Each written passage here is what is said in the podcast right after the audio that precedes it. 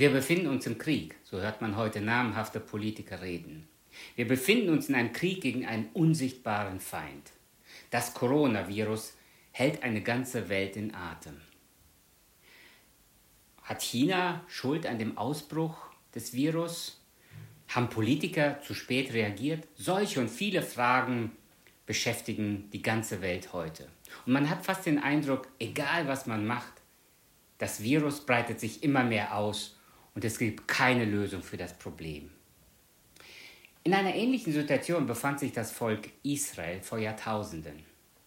Sie waren jahrhundertelang in der Sklaverei gewesen in Ägypten und dann kam die große Befreiung. Sie zogen aus in die Wüste und kamen an das Rote Meer. Doch als sie an dem Roten Meer angekommen waren, hörten sie, dass Pharao hinter ihnen her ist. Vor ihnen das Meer, hinter ihnen das Militär. Sie waren in einer ausweglosen Situation. Im Schachspiel nennt man so etwas Schachmatt. Robert Morgan hat vor einigen Jahren ein Buch geschrieben mit dem Titel The Red Sea Rules. Übersetzt heißt dieses Buch Die Regeln vom Roten Meer. Zehn göttliche Strategien für Schwierigkeiten. Ich möchte mit euch in meinen verschiedenen Andachten einmal diese zehn Regeln durchgehen. Die erste Regel lautet, Gott weiß, wo du bist und warum du da bist. Kommt, wir lesen einmal in 2. Mose Kapitel 14, Vers 1 und 2. Und der Herr redete mit Mose und sprach, Rede zu den Israeliten und sprich, dass sie umkehren und sich lagern vor Pi Hahirot zwischen Migdol und dem Meer. Vor Baal Zephon, diesem gegenüber sollt ihr euch lagern am Meer. Israel war also nicht zufällig hier an das Rote Meer gekommen. Gott hatte sie dahin geführt. Gott wusste, wo sie waren und warum sie dort waren. Aber wusste Gott nicht, welche bösen Pläne der ägyptische Pharao hegte?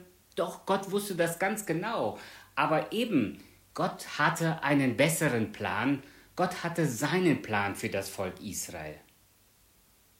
Und deshalb, Jahrhunderte später, schreibt Asaf ein Lied und sagt, so lesen wir es im Psalm 77, Darum gedenke ich an die Taten des Herrn, ja, ich gedenke an deine früheren Wunder und sinne über alle deine Werke und denke deine Taten nach. Gott, dein Weg ist heilig. Wo ist ein so mächtiger Gott, wie du bist? Pharao hatte einen gemeinen Plan. Israel sah sich in einer ausweglosen Situation, aber Gott kannte den Ausweg und das Ende. Gott wusste, wo und warum Israel am Roten Meer war. Gott wollte, dass Israel am Roten Meer ist. Er hatte sie dahin geführt. Menschlich schien sich das Volk in einer Schachmattsituation zu befinden, aber Gott hatte einen wunderbaren Plan. Und wir heute? Gott weiß auch, wo wir sind und warum wir da sind. Gott weiß, ob und wann und wodurch wir uns eventuell infizieren werden an diesem Coronavirus. Manche sagen, ja, aber ich muss mich schützen und wenn ich fahrlässig bin, dann bringe ich mich selbst und andere gegebenenfalls in Gefahr. Das ist absolut richtig. Und dennoch, am Ende weiß Gott, wo wir sind und warum wir da sind. Er weiß, ob das Virus irgendwelche Begleiterscheinungen bei uns haben wird und ob wir uns überhaupt infizieren werden. Vielleicht bleiben wir ganz verschont und bleiben gesund. Also die erste Regel vom Roten Meer lautet, Gott weiß, wo du bist und warum du da bist. Aber vielleicht ist gar nicht das Coronavirus dein größtes Problem. Vielleicht hast du eine unheilbare Krankheit. Oder vielleicht ist es die Arbeitslosigkeit, die dich beschäftigt. Vielleicht ist es eine familiäre Sorge, eine finanzielle Herausforderung oder eine persönliche Krise. Du sagst, ich bin sogar schuld an meiner eigenen Misere. Das kann sein. Aber Gott lässt auch gelegentlich Dinge zu in unserem Leben, die wir selbst zu verantworten haben. Schau mal, Mose war 40 Jahre in der Wüste. nur weil er aus Frust einen Ägypter erschlagen hat. Und Gott gebrauchte gerade diese Zeit, um ihn darauf vorzubereiten, als Leiter das Volk Israel durch die Wüste zu führen. Wenn Gott es zulässt, dass wir in einer bestimmten Situation sind, dann weiß er, wo wir sind und warum wir da sind. Er hat Israel nicht alleine gelassen. Er hat das Rote Meer auch nicht einfach verschwinden lassen.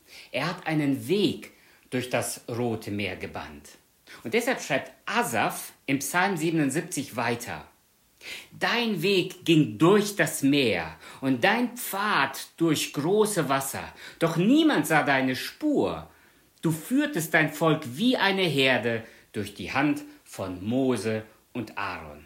Gott hat einen Weg für Israel gebahnt. Er hat das Rote Meer nicht verschwinden lassen, sondern sie da durchgeführt. Gott behebt nicht jedes Problem in unserem Leben. Manchmal führt er uns durch das Problem. Manchmal gibt uns auch einfach die Kraft, die Situation zu tragen, in der wir uns befinden. Als meine Kinder klein waren, haben wir viele Spiele zusammengespielt. Bei manchen Spielen hätten sie nie gegen mich gewinnen können. Aber dann habe ich nachgegeben und sie gewinnen lassen. Und wisst ihr, was dann passierte? Sie wollten immer gewinnen. Das habe ich nicht zugelassen. Ganz im Gegenteil, ich habe sie verlieren lassen. Und sie fragten mich, ja, warum verlieren wir denn immer wieder gegen dich? Und wenn sie dann verloren hatten, habe ich ihnen die Strategie gezeigt, wie sie gewinnen können. Dadurch wurden sie immer besser. Und heute? Heute sind sie zum Teil viel besser als ich und ich würde vermutlich gar nicht mehr gegen sie gewinnen können. Und genau das tut Gott manchmal mit uns.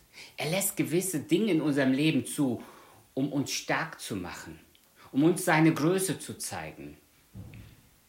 Es gibt ein wunderbares altes Lied, das eigentlich das zusammenfasst, was diese erste Regel vom Roten Meer ist. Gott weiß, wo du bist und warum du da bist. Dieses alte Lied lautet so, Schau ich zurück, wie hat mich Gott getragen. Auf jeden Weg begleitete er mich. Er sorgte treu in allen Lebenslagen und meine Schuld warf er ganz weit hinter sich. Schau ich zurück, ich wollte oft verzagen.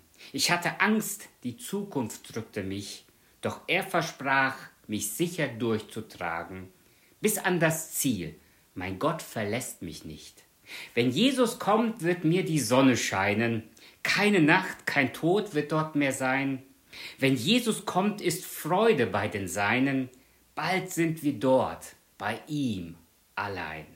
Mit diesen Worten wünsche ich euch allen einen gesegneten und friedvollen Tag, denn Gott weiß, wo du bist und warum du da bist, und er lässt dich nicht im Stich. Möge der Friede Gottes, der höher ist als alle Vernunft, eure Herzen und Sinne regieren.